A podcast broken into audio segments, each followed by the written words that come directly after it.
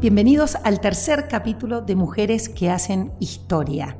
En Radio Santa Teresa de Ucasal continuamos con este ciclo de las mujeres que merecen la pena que las volvamos a mostrar. Religiosas, rebeldes, mujeres que lucharon por el empoderamiento femenino dentro de la iglesia. Y hoy queremos rescatar la increíble historia de Catherine Marie Drexler, mujer millonaria, pero que no quiso ser tan millonaria, monja y defensora de los pueblos originarios. Catherine Marie Drexler nació en Estados Unidos en 1858. Era la segunda hija de Hannah y Francis Anthony Drexler, que era socio de JP Morgan. Al pertenecer a lo más alto de la sociedad, de la sociedad estadounidense, no le faltaron ni pretendientes ni millones. Pero el problema es que Catherine también, además de tener muchos millones, tenía una gran caridad en su corazón.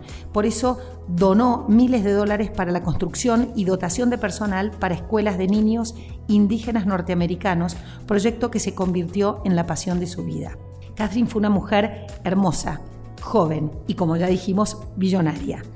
Ella quería ayudar a los pueblos originarios y a los afroamericanos a rescatar su entidad y pertenencia. Muchos pensaron que ella había enloquecido porque no quería seguir las reglas que le pautaba la sociedad y lo que su familia pretendía de ella. Ella siguió a su corazón y fue a Roma y consiguió hablar con el Papa León XII durante una audiencia en 1887 y le solicitó al Papa que envíe más misioneros al estado de Wyoming. El Papa le respondió, ¿misioneros? ¿Y por qué tú no te haces misionera? Y esas palabras le cambiaron el curso para el resto de su vida. Fundó la congregación de las Hermanas del Santísimo Sacramento y se dedicó a los más pobres y más olvidados de sus hermanos en América. Los católicos estadounidenses la consideran la santa patrona de la justicia racial y de los filántropos. Ella y sus hermanas de orden sufrieron calumnias y persecuciones de todo tipo en esa época, pero siguieron adelante con su tarea de empoderamiento en los estados más segregacionistas de Estados Unidos. La madre Catherine no se detenía, compró un edificio abandonado en New Orleans para empezar la Universidad Xavier, la cual sería la primera universidad en los Estados Unidos para afroamericanos.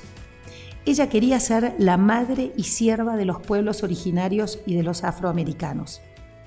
Agotada por semejante trabajo, hasta sus últimos días de su casi centenaria vida muere el 3 de marzo de 1955. Fue canonizada el 1 de octubre del año 2000 por el Papa Juan Pablo II. Un periodo católico escribió de ella, verdaderamente ella perteneció a todo Estados Unidos, pero sobre todo a los pobres y olvidados de la tierra. Ella era realmente una heroína de Dios. Fíjense qué importante el papel de esta persona. No importa la condición social de la que provengan, siempre es bueno hacer el bien a los demás. Y acá la tenemos a Catherine Marie Drexler, millonaria, monja y defensora de los pueblos originarios.